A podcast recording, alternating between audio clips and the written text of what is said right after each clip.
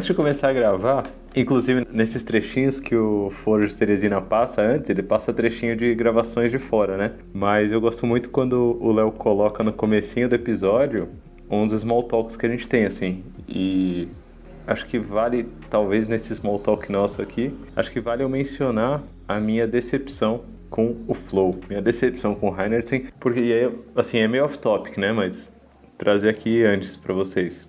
Eu fico um pouco frustrado com essa perspectiva econômica para tudo, assim. Eu acho que ele tem muita confiança na economia, cara. Assim, é como se o termômetro do mercado fosse um termômetro realmente com credibilidade, sabe? Assim, é como se o mercado realmente valorizasse o que deve ser valorizado. É, e como se as iniciativas boas tivessem lucro e as iniciativas ruins não tivessem lucro. Quando na verdade, talvez o lucro não seja a melhor métrica para isso. Então eu já comecei o capítulo um pouquinho frustrado, assim. Vocês também ou não? Não sei se eu também estou sendo muito romântico. Cara, é, eu, tenho algumas visões sobre isso. Uma delas é que uh, eu imagino que o contexto em qual ele fala esse tipo de coisa não deve ser um contexto totalmente de inovação. Eu acho que ele está falando muito também da sua vaca leiteira, sabe? Então você tem que tomar esse tipo de cuidado na sua, na sua vaca leiteira, senão você tá ferrado, porque a sua vaca leiteira tem que dar lucro para você sobreviver, entendeu? Então depende muito do contexto com qual que você está falando isso. Uma outra coisa que eu levo em consideração é que quando ele escreveu esse livro, eu imagino, assim como o Manifesto Ágil, era um momento muito diferente do mercado, aonde as pessoas hum. realmente não estavam ligando quase nada para a economia. Hoje em dia eu acho que a coisa é um pouco diferente, a gente já tem um pouco mais de conhecimento sobre isso. O mundo de mercado financeiro já entrou bastante dentro do mundo de software, a gente conhece várias práticas que vieram do mercado financeiro. Hoje em dia a gente fala de opcionalidade. Quem é que falava de opcionalidade há seis anos atrás? Entendeu? Era, era mercado de ações, entendeu? A gente não falava esse tipo de coisa. Então eu acho que também tem isso. O Manifesto Ágil, quando veio, por exemplo, também era um completamente diferente. A galera era muito mecânica e você tinha que fazer tudo cheio de processo tudo mais, era uma coisa bem burocrática. O cliente naquela época não era o cliente de verdade, era o cara que pagava o negócio. Então era um outro mundo. Eu acho que a gente tem que levar isso em consideração também. O, o mundo que a gente vive hoje não é o mundo que o Dom vivia quando ele escreveu esse livro. E talvez o viés também econômico, como era visto na forma que ele estava nesse contexto, era algo também que ele via que só mais atrapalhava, porque ele compara muitas técnicas ou formas de fazer, que ele fala, cara, esse negócio aqui dá merda, é ruim, não dá, não então, assim, ele, ele joga para um lado, vamos dizer assim, talvez extremo no, no, lado do sentido da economia, ou de usar muita economia, justamente para tentar é, mudar um pouco da, acho que da, da visão que a galera tinha naquela época também, entendeu? Bom, vocês me ajudaram porque o que eu entendi é, é que ele tentou levar alguém que estava numa visão muito perdida para a perspectiva econômica, mas a perspectiva econômica talvez já esteja mais evoluída ainda 10, 15 anos depois do Flow do que naquela época. Então, talvez a gente já esteja num paradigma um pouco maior, mas nem por isso a gente integrou totalmente essa, esse lance de perspectiva econômica, né? Gostei, gostei. Já, aliviou meu coração. Uma última coisinha. Ele fala muito assim, ele fala isso no livro o tempo inteiro, cara, ah, porque as pessoas pessoas estão olhando pro, pro cycle time. Cara, hoje, no mercado que você conhece, você dá aula, você trabalha com consultoria, você conhece várias empresas, quem é que fala de cycle time, cara? Não os caras estão estimativa ainda, cara. Entendeu? tá, três passos antes, três Nossa, passos os caras estão três passos antes, esse cara já tá falando de você quantificar e botar valor em dinheiro nas filas, cara. Tipo, nem, nem a gente que é da comunidade de Kanban consegue fazer isso direito. A gente não faz isso hoje. gostei, gostei, gostei, gostei. Acho que o resumo é: tem coisa além disso, é, mas nem isso a gente faz direito ainda. Então eu gostei, é. gostei. Menos, menos dogmático, um pouco mais integrativo. Olá, sejam bem-vindos. Esse podcast é patrocinado pela K21 e pela Objective Solutions. Quer saber mais sobre fluxo? Fale com a gente ou enquanto isso, segue o flow.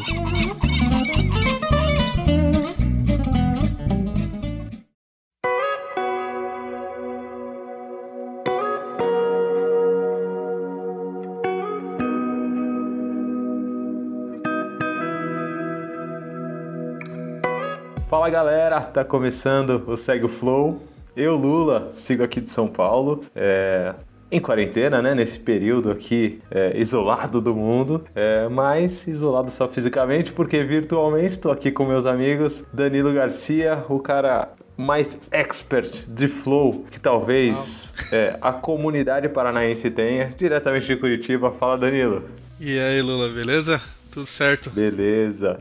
Garante essa daí mesmo? Expert de Flow, da comunidade paranaense. Garanto, garanto, garanto. Paranaense, garanto. tá limitado, muito bom. E estamos aqui também com Guilherme Guit, direto de Lille, na França. Fala, Guit. Beleza, galera? Tudo certo por aí? Agora pelo menos em quarentena, mas a gente pode sair pelo menos para comer um croissant na rua. Olha que beleza. Mas com ah, máscara. que inveja, que inveja.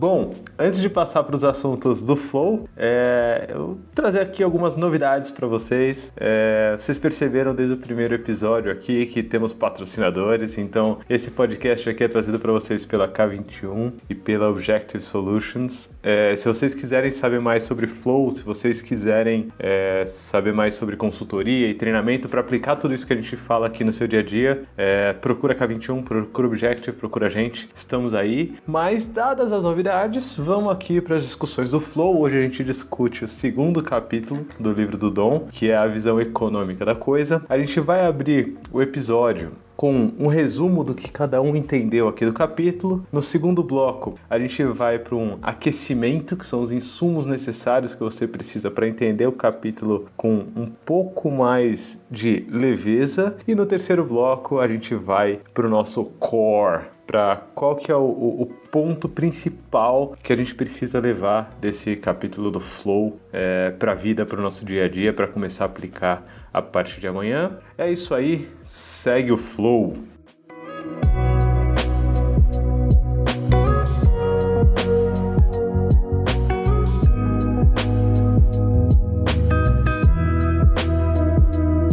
Então, bora começar com resumo. Resumo do capítulo. Quem me diz aí qual que é o, o, o resumo da visão econômica da coisa. Vou começar aqui com a, a frase aqui do capítulo, que é, é, enquanto talvez você possa ignorar a perspectiva econômica da coisa, a perspectiva econômica não vai ignorar você. Então, talvez seja um bom começo. Como vocês resumiriam o que o Dom tenta passar pra gente nesse capítulo? Olha, esse capítulo, a minha primeira opinião sobre o capítulo é um capítulo bem denso. A gente estava até conversando um pouco antes sobre isso. É, mas, no geral, o que é o highlight principal desse capítulo, para mim, é o ponto justamente ele falar sobre qual que é o framework que você vai ter econômico para tomar decisão. Né? Isso significa o quê? Baseado em que você vai tomar decisão. Em vez de você utilizar é, o que ele chama de variáveis proxy, que isso é um pouco difícil de traduzir, mas seria coisas que são intermediárias, né? por exemplo, a gente fala de valor, a gente fala de inovação, de outras coisas, a gente tenta sumorizar numa coisa só que é dinheiro, né? E dentro disso, é, ele vai falar de vários aspectos, desde como a gente toma decisão, né? E como a gente gerencia as opções que a gente tem dentro da nosso, do nosso portfólio é, de atividades, de coisas que a gente pode entregar, é, e tomar decisão baseada em cima disso, em cima do dinheiro, né? Essa é a minha o meu resuminho sobre esse capítulo maravilhoso, que já é o segundo, já que começa bem, né? Vamos dizer assim, né? É verdade.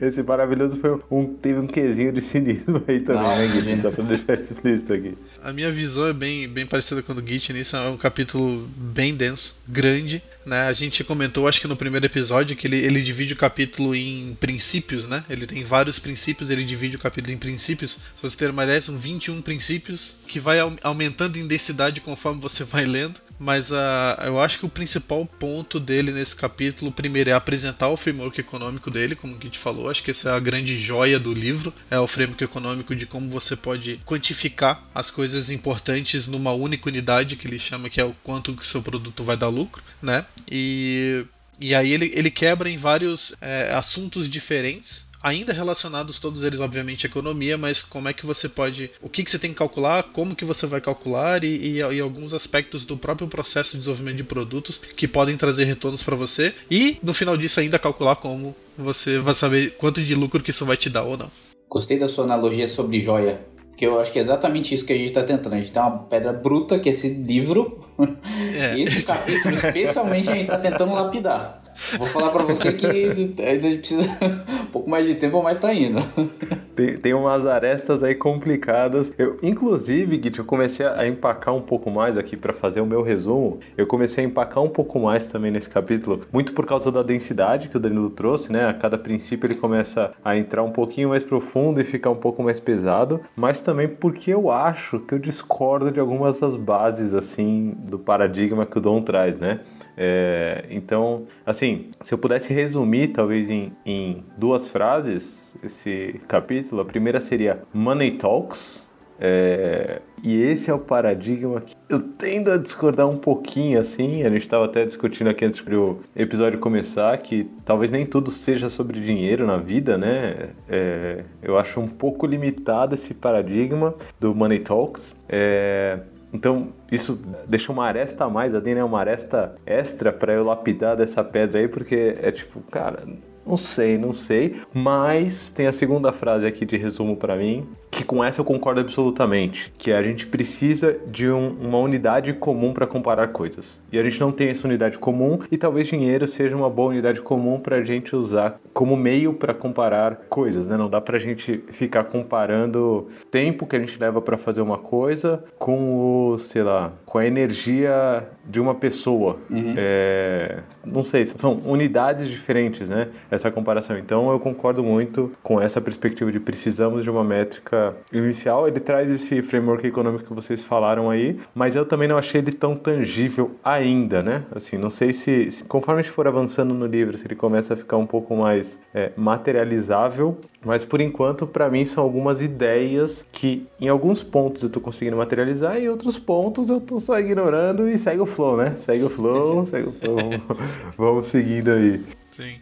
Uma coisa que é legal que você falou é que tem da, da parte que você discorda, eu acho maneiro, eu tava procurando, eu tô com o livro aberto aqui, tava procurando, acho que na, na, segunda página já ele já fala sobre isso, que ele, ele já dá de cara a premissa dele, né? Que ele fala, por que, que a gente quer mudar o processo de desenvolvimento de, de produtos, né? Cara, a resposta dele é na lata, assim, para aumentar os lucros. Ponto.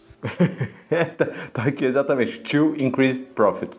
Ponto. Ponto. É, é, é, isso aí. Então essa, essa eu acho, acho legal isso, porque essa é a hipótese dele, que tudo que ele tá falando é com isso. Se você discorda já nesse parâmetro, a gente abre um leque para dar uma filosofada legal sobre esse assunto. Eu acho maneiro isso aí.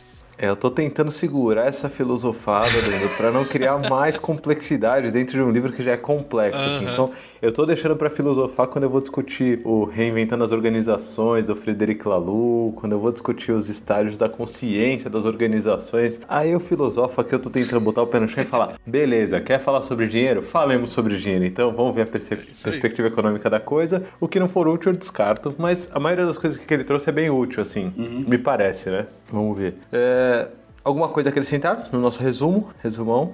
Cara, acho que pro resumo ficou legal.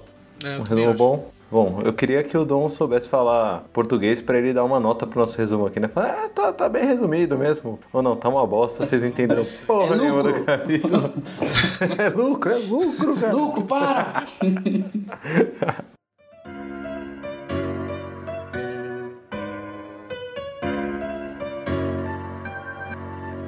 Bom, vamos então para o segundo bloco aqui do, do nosso papo, é, que eu acho que é um bloco meio que fundamental, dada a, o quão bruta tá essa joia, é, que é o, o, o, flow, né? Então, é, quais são as principais arestas que a gente tem durante esse capítulo que prejudicam o nosso entendimento, né? Qual que é o insumo necessário é, que as pessoas precisam para já entender um pouco melhor do que, que ele está falando aqui durante o capítulo. Então, desde siglas que ele usa até termos que ele usa e que talvez para a gente já sejam um pouco mais comuns, ou nem para a gente é comum, mas para quem for entender sobre o que a gente está falando aqui vai trazer uma certa dificuldade, uma certa complexidade. O que, que vocês viram aí de termos interessantes que ele usa durante o capítulo?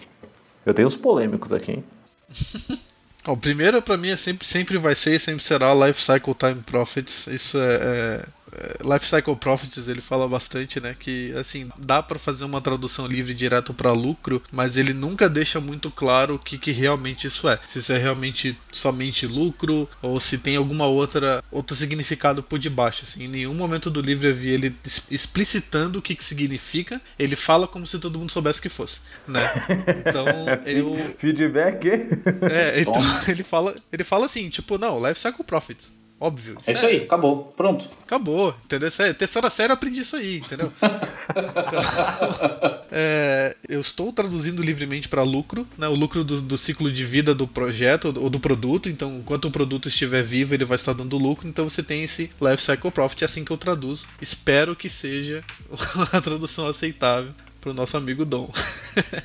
O duro é que a gente, o, o, life cycle ele fica bem minimizado, né? Quando a gente traduz para lucro, assim. O que eu não consegui entender dentro disso ainda é, é o quanto o life cycle é importante. Por que ele não fala só profit, né? Por que ele fala life cycle? Tipo, não sei, eu ainda também não consegui digerir tão bem não, Danilo. Eu acho que o life cycle tá no sentido de no sentido de período, entendeu? Por exemplo, Isso. quanto que você pode, qual que é a sua tendência de ganhar é, em termos de lucro a cada período cada a período. cada período do Entendeu? produto. Lucro no período, talvez. Se você pegar estudos, estudos de, de custo de atraso do, por exemplo, do Andy Carmichael ou mesmo do David Anderson, você vê que é uma distribuição, né? Uhum. Então no começo do produto você não tem tanto lucro, vai ter uma hora que você vai ter o seu pico de lucro e daqui a pouco vai cair. Então você Beleza. tem uma diferença no lucro durante todo, toda a vida dele, né? Então eu, eu consigo relacionar com isso, mas eu não, não sei dizer 100%. E se a gente colocar aqui, então, chegar num acordo talvez de lucro no período? Lucro no período de vida de um produto. Acho que seria. Lucro em um período da vida de um produto. Ciclo de vida, não sei. Ciclo de vida, não sei, não sei. Bom, tá aí o primeiro, já discutimos aqui. Quem pegou alguma coisa aí, pegou. A gente vai continuar traduzindo como lucro mesmo, porque é, é, eu acho que o que está impactando talvez seja o cycle. E aí eu vou trazer o, o meu termo, que para mim é uma aresta aqui, que inclusive a própria comunidade Kanban é, trocou esse, esse termo, que, é, que era usado comumente, é, que é o cycle time. Cycle time é sempre polêmico para mim. É, antes a comunidade Kanban usava cycle time como sendo o tempo é, desde que iniciou-se uma etapa até o fim de uma outra determinada etapa dentro do, do desenvolvimento de algum item, né? Então, se eu decidir, por exemplo, encher minha garrafa de água, né? Esse vai ser o meu produto, uma garrafa cheia de água. É, cycle time é, é tipo o tempo desde que eu liguei o filtro para sair água até a hora que eu desliguei o filtro, vai, que sejam duas etapas, né? Dentro disso. Isso seria o cycle time, mas a comunidade Kanban agora mudou isso para é, Kanban System Lead Time e tem mais um, uns, uns temperinhos aí em cima que eles jogaram e tal, põe um pouquinho de pimenta e por aí vai. É, mas o Dom aqui usa muito cycle time, cycle time, cycle time o tempo todo. Quando ele fala cycle time, ele está querendo dizer é, o que exatamente? Vocês conseguem me responder? Essa pergunta é interessante. Eu, eu acho que é, é, o, é o tempo de desenvolvimento desse produto mesmo. Entendeu? Isso pode ser várias coisas, podem ser N etapas lá dentro. Não pode, não pode ser só uma etapa, pode ser várias etapas. Eu não acho que é concept to cache, como o Lean Development fala, mas eu acho que ele é, é Tipo, né, desde que o cliente pediu até o momento que está na, na, tá na mão dele. Eu acho que tem, tem momentos em que ele fala de formas diferentes. Ele também não deixa isso explícito. É, bo é bom lembrar que ele não deixa explícito o que, que é cycle time para ele. Ele fala como se na terceira série a gente também tivesse aprendido isso. Mas é, eu acredito que ele quer falar do tempo de desenvolvimento mesmo. Tempo que leva para uma coisa ficar pronta. Uhum. Beleza, é o tempo desde que você é, começou a Começou a, a pensar em alguma coisa, ou começou a fazer até ficar pronto. Então, esse, esse período aí é o que ele chama de, de cycle time durante isso. Porque ele dá alguns exemplos. Tem um exemplo que ele fala do. É, qual é o custo de você consertar alguma coisa no, na concepção do produto ou no chão de fábrica. Isso né? Então ele está falando de quanto tempo para você desenvolver aquilo, né? Para os engenheiros desenvolverem ou melhorarem a qualidade desse produto, ou se a gente conserta isso no chão de fábrica. Então esse cycle time é o tempo para fazer o negócio. Então ele não está falando de quando o cliente pediu, ou se o cliente pediu do jeito certo, ou se isso foi priorizado, ou se isso foi passou por tempo para fazer. De design, Quer saber é quanto tempo vai demorar? É sem deixar de considerar o tempo que ficou parado até você pegar para fazer, né? Isso daí acho que é, ele fala o capítulo todo, inclusive, acho que é mais um, um insumo necessário, que ele uhum. fala de fila, né? Uhum. Fila a gente já, já, falou no primeiro episódio, mas sei lá, quem decidiu começar pelo segundo. É... O terceiro capítulo é sobre filas. Ah, Aí começa... por isso que ele já tá botando introduzindo Exatamente. aqui um pouquinho de fila. Exatamente. Aqui ali. Fila é o tempo que a coisa fica esperando até alguém pegar pra fazer, certo? Assim, Exatamente. da maneira mais genérica possível. É, antes de eu encher a garrafa, ela ficou aqui vazia, esperando para ser enchida. E se eu já tinha essa necessidade, ela tá na fila. E a hora que eu pegar, ela sai da fila e começa a entrar num- numa parte de ação aí. E ele fala sobre fila o tempo inteiro, né? Aqui durante o capítulo ele vai colocando, ó, mas não esquece das filas, não esquece das filas, não esquece das filas, aqui e ali. Muito bom, mais termos aí que a gente precisa definir antes de começar a discussão. Tem três que ele fala bastante. Nada, tem um capítulo só específico sobre isso, quando ele fala do princípio da curva U, né? Uhum. Que ele sabe sobre, Curva U, sobre muito bom. Custo de retenção, custo de transação e custo de coordenação. Eu acho que isso. Na verdade, acho que ele só fala holding transaction. Eu, coordenação eu quem coloquei, eu acho. É, eu não lembro se ele fala. Mas. ah, Ele fala sobre o custo de retenção, de transação e o total só. Né? Ah, ele fala o total. Não, coordenação foi que eu coloquei então, porque é uma, é uma separação que acabou acontecendo no mundo de, de software. Mas, enfim, esse- esses três caras também eu acho que são, são coisas que se você não tá acostumado com isso, se você nunca ouviu falar, você vai boiar na maionese quando ele falar. É, Não sei se vale a pena a gente falar agora, porque eu acho que é um ponto importante do livro. Eu quero detalhar um pouco mais no bloco 3. Mas são três. são dois nomes aí: o, custo de retenção e o custo de transação, que eu acho que vale a pena é, a gente falar, porque dá pra confundir sim se você não conhece o conceito.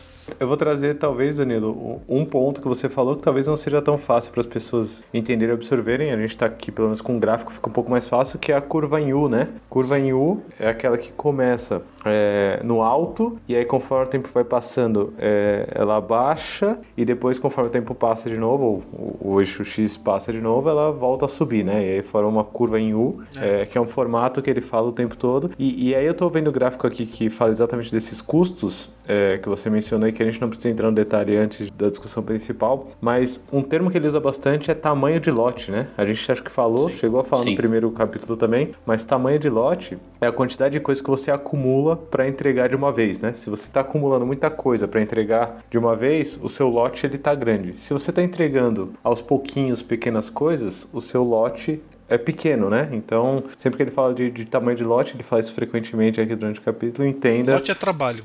Sim. Lote é trabalho. Trabalho. Então, se Trabalho você tem um acumulado, trabalho né? pra fazer, você tem um lote. Se agora, se você acumulou um monte de coisa, você vai ter um lote grande. Se você não acumula, você vai ter um lote pequeno. Então, por exemplo, talvez, se você não tem um bebedouro, se você não tem um filtro, você vai encher uma garrafa de água no rio, você tem que ficar botando, ou você tem que encher com uma caneca, né? Você tem um lote de trabalho pequeno, com um período duradouro grande, né? Porque você tem que ficar botando a canequinha lá na, na garrafa.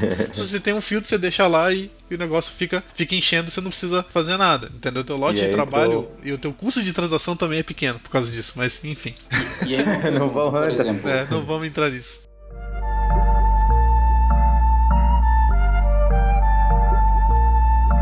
Então bora pro terceiro bloco, porque emergiu aqui, então bora pro terceiro bloco, que são as principais discussões sobre esse capítulo aqui. Acho que o Danilo já inaugurou, né? O Danilo já, já começou a falar sobre custos de, de transação, custo de retenção e a perspectiva econômica dessa coisa toda. Então fica a bucha pra você aí, Danilo. Tranquilo. Como que a gente vê isso tudo junto, assim, de uma forma é, com uma unidade em comum, né? Que é a econômica.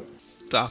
É, só para termos de referência, se alguém estiver lendo o livro enquanto está vendo esse podcast, é o princípio E6, que fala sobre o princípio da curva em U, e ele fala de dois tipos de custo, que ele chama que é o custo de retenção e o custo de transação. E o custo total da, da coisa acontecer, né? O que, que ele quer dizer que é custo de retenção? É o custo que você tem para manter o teu estoque. Então, se você trabalha realmente numa indústria, você vai ver que você tem uma pilha, um inventário, você tem uma pilha de peças do, da máquina que você faz lá, do carro, por exemplo. Então você tem o teu chassi, você tem o capô do seu carro, você tem uma pilha. Tem um exemplo mais legal, Danilo, que eu gosto desse, Então que é o, o- É mais com alimentos, assim, sabe? Se você tem um.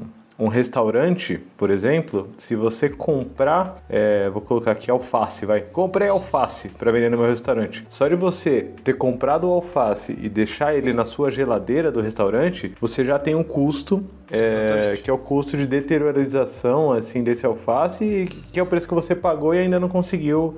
É, vender, né? Não conseguiu botar de volta no bolso esse É o dinheiro. custo de luz do teu refrigerador que fica ligado para preservar o produto. Então isso tudo realmente é, é um, é um bom exemplo. É tudo custo de retenção. É o custo de você manter o teu estoque. Então se você tem um, você tem um restaurante e você vende salada, então você compra alface, você tem que saber quanto de alface que vai ser consumido no teu restaurante para você não criar um estoque gigantesco, que vai te dar um custo absurdo é, para você manter e não vai ser usado, porque o seu restaurante não vai absorver esse, esse estoque. E também não pode ser um estoque pequeno que não pode faltar. Imagina você chegar num, num restaurante e falar assim: ah, quero uma salada. E fala, não tem alface, não tem salada. Né? Você chega no McDonald's e fala que não tem alface pro Big Mac. Né? Imagina que como é que vai ser ruim isso para tua, tua marca e para tua empresa. Então isso é custo de retenção. Quanto que custa você manter o teu estoque, manter o teu inventário para você produzir o teu produto? E outro custo é o custo de transação. O custo de transação ele é o custo que você tem para poder mover o teu produto por todas as fases. Né? Então, quando você faz, você tem, você tem todo o teu processo de, de produção. Vamos falar de software que é o nosso mundo, né?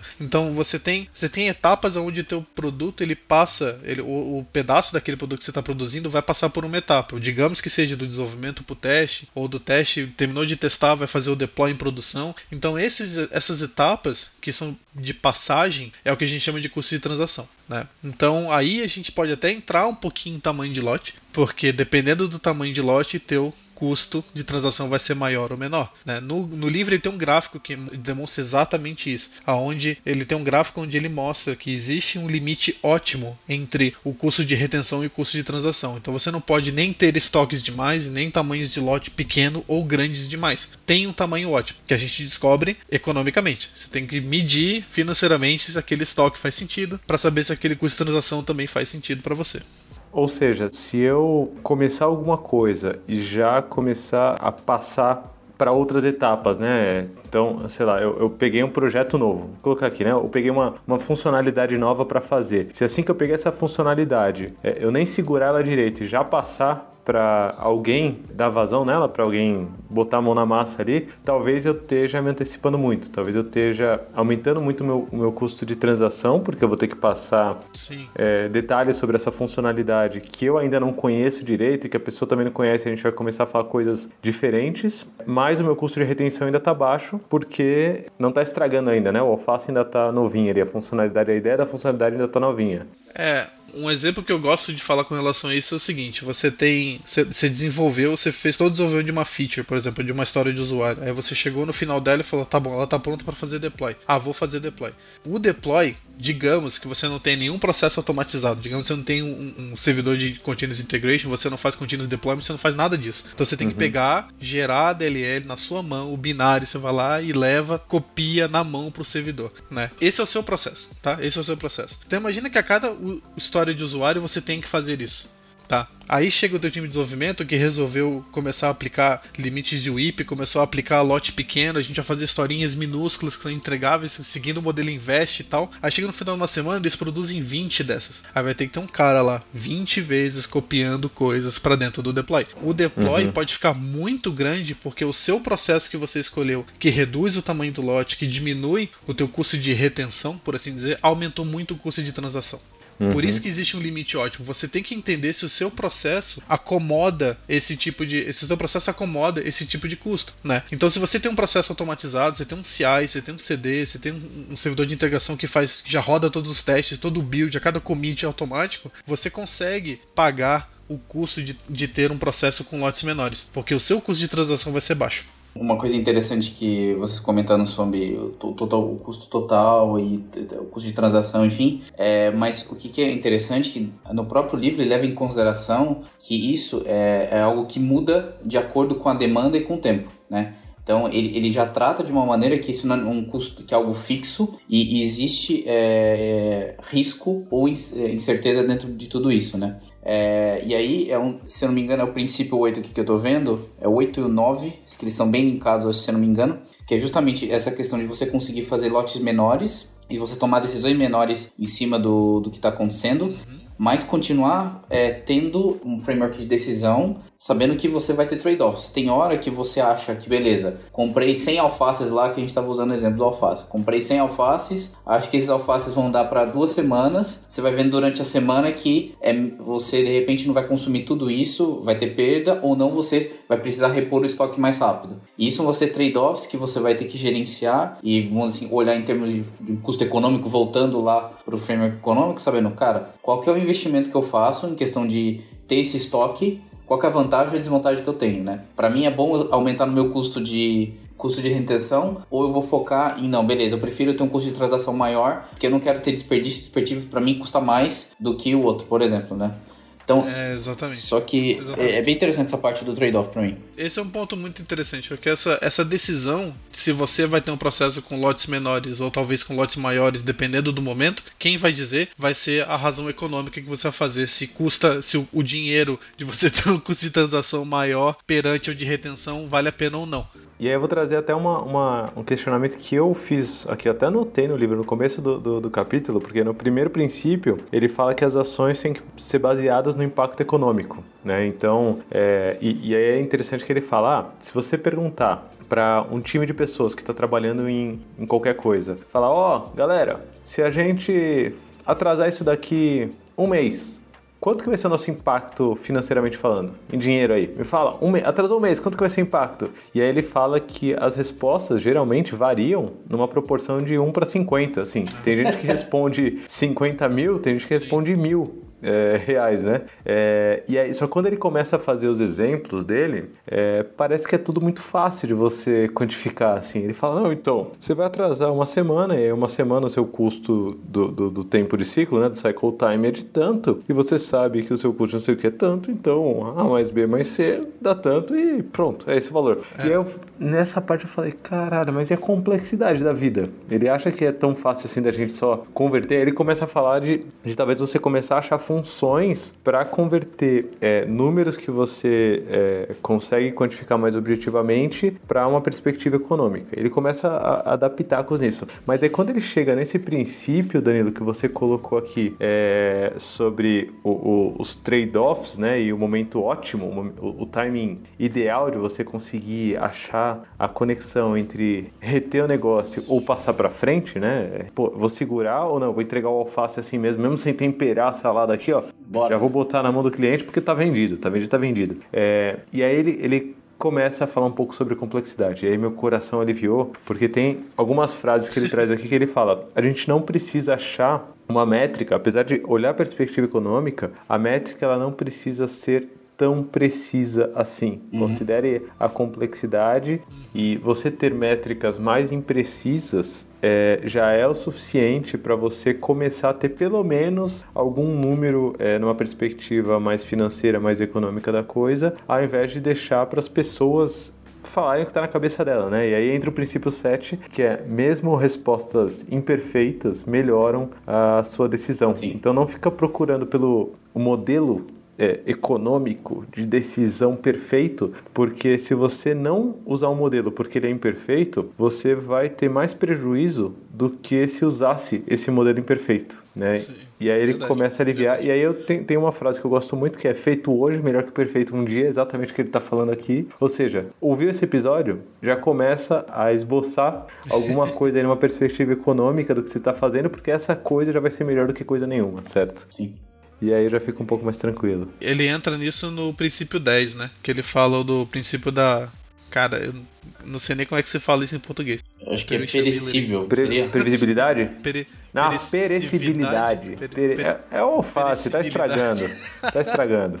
Que ele, que ele fala exatamente isso, né? Que é, é melhor você seguir com, com uma resposta imperfeita do que não seguir com nenhuma, ou esperar por uma resposta perfeita, porque as decisões econômicas elas têm valor e elas perdem valor ao longo do tempo. Então, se você esperar demais, você vai tomar uma decisão que ela não tem mais valor nenhuma. Você perdeu o timing, né? Então é bem exatamente isso que você está falando. E dentro desse princípio ainda ele fala que uh, as oportunidades que você tem, é, conforme o tempo vai passando, elas vão ficando mais escassas, né? E você vai tendo mais obstáculos. Então, é, é, e aí entra outra anotação que eu fiz aqui muito boa, que é o princípio 9, é, que é as decisões econômicas, elas têm que ser feitas de forma contínua, né? Isso. Então, se você ficar esperando muito, é, as suas oportunidades vão diminuir, os seus obstáculos vão aumentar e a sua decisão vai ser muito pior. É, então, tenta o tempo todo fazer decisões econômicas é, aqui e ali para você aproveitar melhor as oportunidades, que já conecta com outro princípio também, é, que são, o Git chegou a citar aí, que é, é pequenas decisões talvez sejam muito mais importantes do que é, decisões que você vê como grande, né? Então, se você criar algum sistema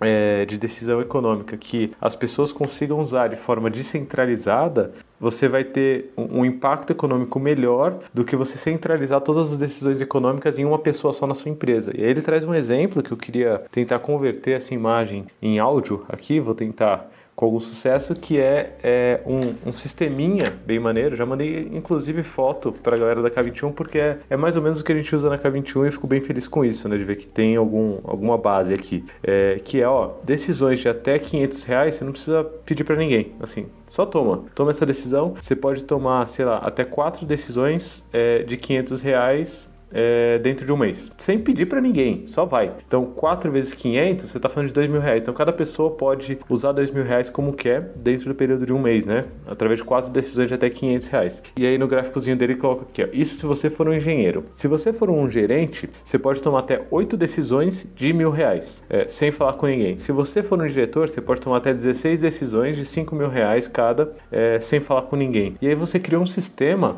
é, com as restrições claras para as pessoas decidirem o que elas vão fazer com o dinheiro, né? É, e isso vai otimizar muito esse seu tempo de decisão. E você vai ter decisões econômicas sendo tomadas de forma descentralizada continuamente, que vai te poupar muito mais dinheiro do que se você atrasasse todas essas decisões para ser tomadas de uma vez só por uma pessoa que é teoricamente o oráculo que está olhando para o que tem mais valor, né? Não sei, foi muito longe aqui?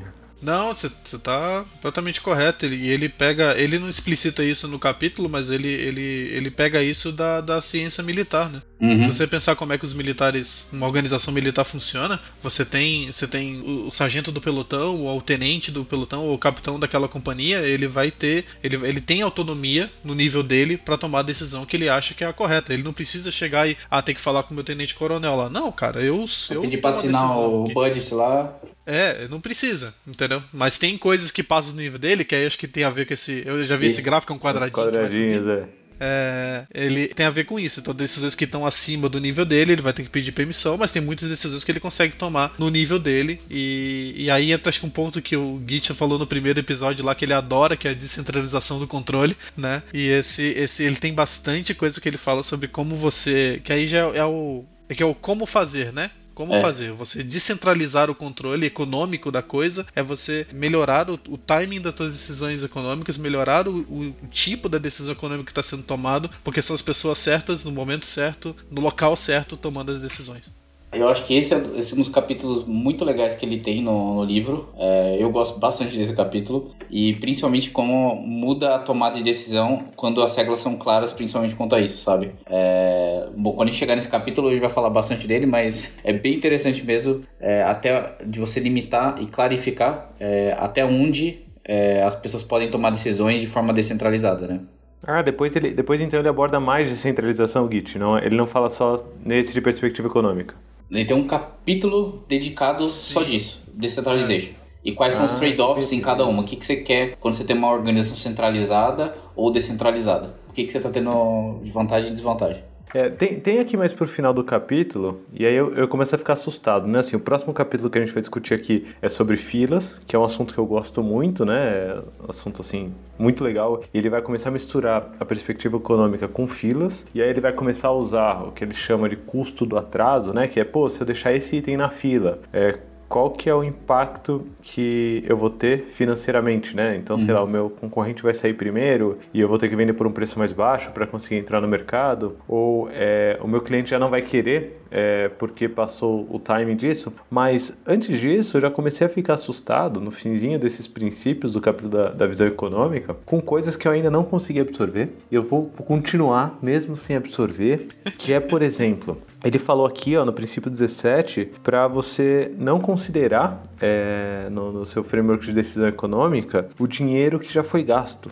É, e aí eu não sei como que eu faço isso, então eu vou deixar esse, esse spike, né, esse espinho aqui, essa, essa aresta em aberto. Eu não sei se vocês conseguem me ajudar ou não, mas essa daí eu não consegui decifrar. É, ele chegou a falar... Só que ele fala de, de Sunk Costa, Sunk, né? O que, que é Sunk? Talvez isso tenha é afundado. É afundado. afundado. É afundado. Custo que já afundou. Afundou, afundou, é, o custo que você já pagou por isso, entendeu? Não tem como voltar atrás nesse, nesse custo. Mas ele, ele não, tá, ele não, tá lidando muito com um futuro incerto e especulativo. É, assim, não sei. dói meu coração, dói meu coração porque é, o que eu paguei é exatamente o que eu tenho certeza economicamente. É, qualquer outra coisa, fora o que eu paguei, ou é uma decisão atual do presente, se eu vou pagar ou não, é, e essa eu acho legítima. Agora, durante o tempo todo que me incomoda bastante essa visão econômica, e nos próximos episódios aqui do Segue o Flow a gente vai discutir bastante isso com certeza, é que é, é muita especulação para o futuro, né? Ah, isso vai me custar tanto, ou isso vai me trazer tanto.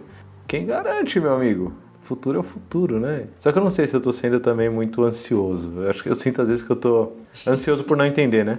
Meu entendimento desse, desse cara aí é o seguinte: é, se a gente está levando em consideração que pode mudar o mercado em termos de quanto minha expectativa de entrega, quanto eu posso ganhar de grana é, em cima disso, ele está levando em consideração, beleza, se eu já gastei qualquer coisa, é, eu não posso só tomar minha decisão baseado porque eu gastei qualquer coisa. Sei lá, se sei lá, eu tô com um projeto que era para entregar, sei lá, é, daqui duas semanas, agora a previsão que a gente tá fazendo forecast lá, chegamos, vamos entregar daqui quatro meses, vai custar muito mais caro. É, e aí, qual é a decisão que a gente toma? A gente para esse cara, vai continuar, e aí? É, então, acho que é o... Acho que eu entendi, Git. Eu acho que eu entendi porque é o que eu chamo de dilema do ponto de ônibus que é quando você está esperando um ônibus é, e ele demora para vir, e aí você já ficou uma hora no ponto, a sua decisão não pode ser baseada no fato de que você ficou uma hora no ponto esperando, que você gastou Exatamente. uma hora da sua vida esperando, porque isso não influencia em nada é, o fato de que você precisa chegar no lugar. E não significa que o ônibus está mais perto ou não. Então, toma a sua decisão baseada na sua necessidade é, pro presente e pro futuro do que nesse passado. É, pelo que você me explicou aí, eu associei bastante uma coisa a outra. Assim, o que foi gasto já foi gasto. Aí a ideia Aí talvez você não vai a pé, direto pro trabalho, mas você vai andando pro, na direção dos próximos pontos. Você vê que o ônibus está chegando, dá uma corrida e vai pro próximo ponto, entendeu? Small decisions. é a resolução do dilema do ponto de ônibus aqui. Exatamente. Mas assim, para também não acabar tão a nossa discussão assim do, do core aqui desse capítulo, tão pesada do tipo. Ah, tem mais uma coisa que a gente tem que, tem que ah. discutir. Que acho que era, era o ponto principal e a gente passou reto por ele, que é o framework econômico. Framework econômico. Porque assim, ele, ele falou bem por cima, né, do, do framework econômico, ele colocou cinco variáveis ali, falou então, considera isso, isso, isso e aquilo e boa sorte aí. Calcula o custo do atraso.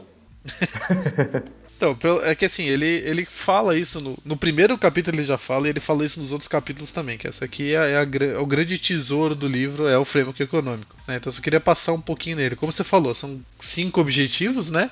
Que ele passa por cima, que é o uhum. tempo de ciclo, que é o custo do produto, o custo para você desenvolver, o valor isso. desse cara e o risco em cima de, de tudo, né?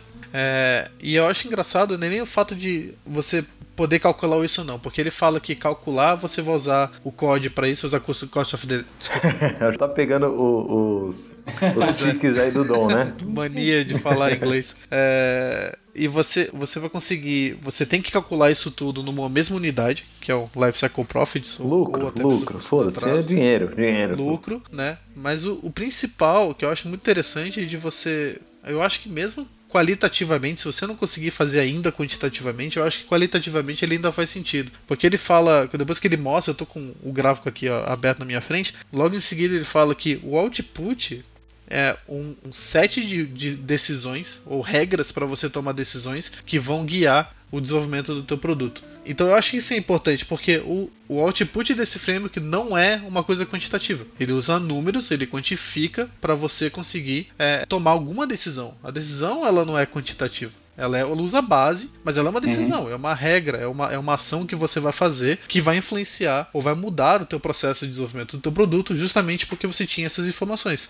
né? E todos os outros capítulos ele fala sobre, muito sobre isso, né? Isso aqui são tudo insumos para você tomar uma decisão entendeu? E a tua decisão ela tem que ser embasada em números. E o framework econômico, se você conseguir quantificar, parabéns, meu amigo, você está num muito, estágio muito avançado. Não, então, mas, mas calma, mas calma, porque você pode começar com um framework simples, ele falou isso, um framework é, simples, é, isso, impreciso, mas que já te dê algum output é, econômico, mesmo que baseado em coisas um pouco mais viajadas, porque a, a narrativa vai ser parecida, né? A linguagem vai ser mais comum, né? A gente vai estar falando sobre a mesma coisa. É. Mas é, é, aquela coisa, né? De você. Você quer ser. É que nem os escoteiros, né? Você ser um pouquinho melhor do, amanhã do que você é hoje. Então, Isso. sim, se você. Se você tem um. Se você não tem framework nenhum, você só de olhar para esse cara já te dá um insight fudido. Já tem uma ideia, cara. Porra, muito maneiro. Agora eu sei para onde olhar, né? Não é aquele, aquele mar Isso. nebuloso. Você já tirou um pouco da névoa da tua frente para você poder olhar para alguma coisa. Se você não conseguir quantificar ainda, use de forma qualitativa que também vai te dar benefício começa pelo menos a discutir financeiramente, né? Começa a trazer isso para suas discussões. Se conseguir esboçar alguma coisa numa planilhinha Excel ali, já começa a esboçar, pega feedback e, e, tenta melhorar, mas pelo menos a discussão tá girando em torno do que importa, segundo Don Heinerstein, que é uhum. o, o lucro, né? É life cycle profit. É. Bom, Acho que a gente pode ir aqui para o desfecho. Essa acho que é a minha parte favorita da discussão toda. Tudo isso é para chegar nisso, que é a sua frase mais marcante do capítulo. Então, qual foi a frase que mais marcou? Eu já vou começar aqui com a minha, que é: Nós temos muitas pequenas decisões e essas pequenas decisões criam mais valor se elas são tomadas rapidamente. Então, disponibilize é, métodos simples, fáceis de usar, que permitam com que as pessoas tomem boas decisões econômicas. Eu gostei muito dessa frase porque ela simplifica muito das coisas e põe um ponto central que é a parte de lucro da coisa, mas tentando adiantar decisões de forma simples e descentralizada. Eu acho que é tudo que eu quero para minha vida. Então essa frase aqui foi a que mais me marcou.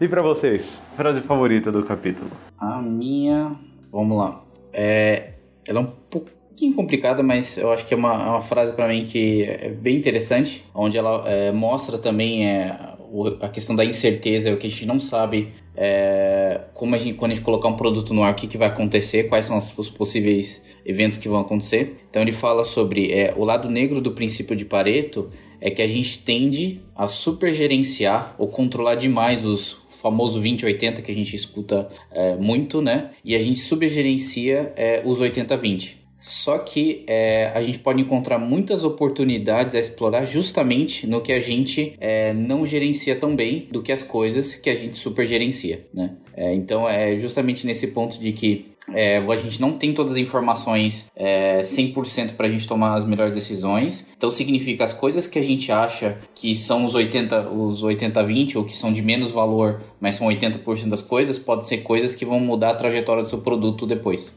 O, quando eu li essa, Git, o que eu pensei, e assim, primeira coisa que eu pensei, puta, lá vem o Dom bater no Pareto também, né? Não, não bastando bater um monte de coisa, bate no Pareto também, mas é, faz muito sentido isso, Git, porque o que vem na minha cabeça é a sua pepita de ouro, ela pode estar nos 80% que você não está olhando, né? Assim, Sim. Você não tem certeza que aqueles 20% são realmente o supra-sumo da coisa. Então, provavelmente sua pepita de ouro está dentro dos 80%. É, explora eles um pouco melhor às vezes, né? Não, não negligencia, não joga de lado só por causa disso. Inclusive, Git me puxa um outro princípio que ele trouxe que é, mesmo dentro de decisões ruins, você tem uma melhor decisão.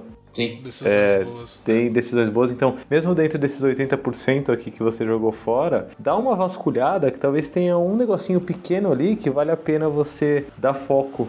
É, porque vai te trazer retorno, um retorno bom, assim. Gostei, Git, muito boa, muito boa a frase. Já me fez puxar outro princípio aqui, né, inclusive.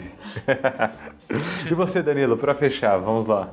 Tá, a minha TV com uma, uma era uma palavra que a gente poderia ter falado, mas acabou. Eu só me lembrei dela agora, que é a questão quando ele fala de valor agregado. Lá, lá no começo do livro ele fala de é, que a gente foca muito em valor agregado e tudo mais. Aí a, a frase que eu peguei aqui do, do livro que ele fala o seguinte, né? Que valor agregado é um conceito economicamente bem, bem difundido. Ele fala que valor agregado é uma atividade, é, de uma atividade, a diferença entre o preço econômico que um comprador racional pagaria pelo seu produto antes e depois de usar. Sensacional.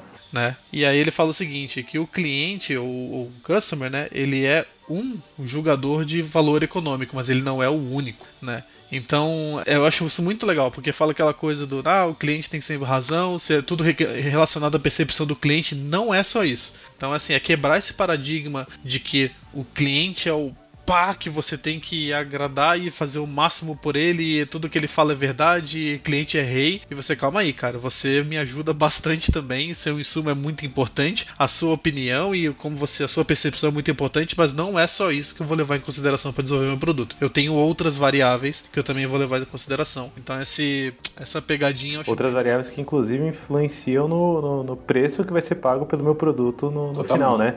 Com certeza. E eu gostei muito dessa frase, do comecinho dela também é muito bom, né? Que a gente fala de valor, maximizar o valor, maximizar o valor, maximizar o valor. E ele define, né, o que é maximizar o valor, que é você é, mudar o preço, o seu lucro, né, de venda, ali mudar o, o quanto você vai conseguir ganhar na venda do seu produto para mais. Isso daí é adicionar valor de fato. Então fica mais simples da gente discutir economicamente. Que é uma coisa que a gente hoje tem muitas coisas hoje tentando isso, né? Você tem, você tem toda a parte de, de customer success que vai ficar monitorando o cliente para saber se o teu produto está tendo sucesso com ele. Isso já é uma métrica de, cara, ele pagou X, mas ele tá tão feliz agora com o meu produto que se ele comprasse agora, talvez ele pagasse Y ou X mais 2 por exemplo, né? Você tem o F4P, que também é outro, outro framework que está aí para tentar nos ajudar a ter esse tipo de insight, né? Você tem o antes e o depois, você está tentando procurar quem é seu cliente, mas depois que você já conquistou ele, você está sempre olhando para ele de novo, pegando feedback dele para saber se ele está contente com o teu produto ou não. Então isso é uma métrica para mim qualitativa de que você está agregando valor para o teu cliente. Agora, ele vem para o econômico, como todo o resto do livro, assim, me dá um número, cara. Se, se o cara pagou 2.500 pro seu produto, agora que ele já usou, que ele gostou, se ele fosse recomendar para alguém, quanto que essas pessoas pagariam? Quanto que ele pagaria? Ele pagaria 3 mil? Ele pagaria 5 mil? Ele pagaria 10 mil? Saca? Então esse insight é muito bom. Sensacional. Já vou deixar inclusive duas recomendações aqui para quem estiver interessado sobre essa perspectiva de cliente.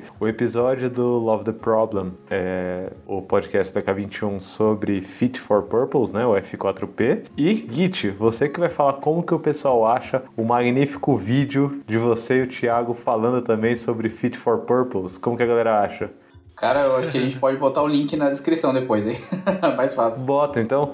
Botaremos o link aqui na descrição do episódio do vídeo do Git do Thiago. Acho que se procurar no, no YouTube Thiago Rosa o X, o X isso. O Thiago Rosa, o X, vocês conseguem achar vídeo muito maneiro, recomendado aí por toda a comunidade Fit for Purpose. Uma última coisinha, é, eu separei aqui dois, dois artigos que o Celso Martins da Thaler escreveu sobre custo de transação, retenção e coordenação, para quem tiver mais interesse. A gente pode botar o link na descrição para a galera poder ter uma, ter uma visão lá.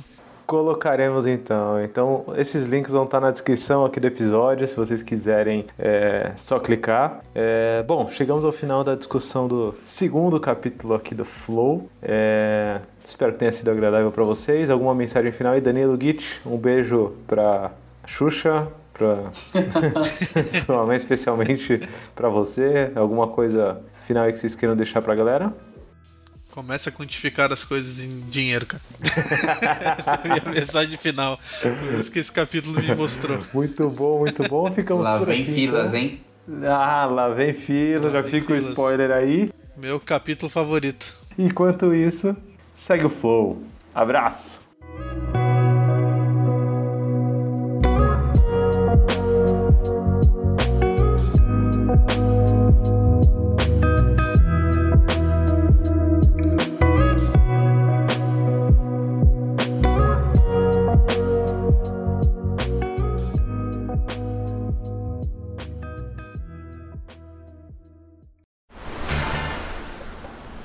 Aí, seguiu o Flow? Esse podcast chegou até você através da K21 e da Objective Solutions. Para continuar acompanhando, assine o podcast na sua plataforma favorita e mande uma mensagem pra gente no segueflowpodcast@gmail.com. Um abraço e segue o Flow.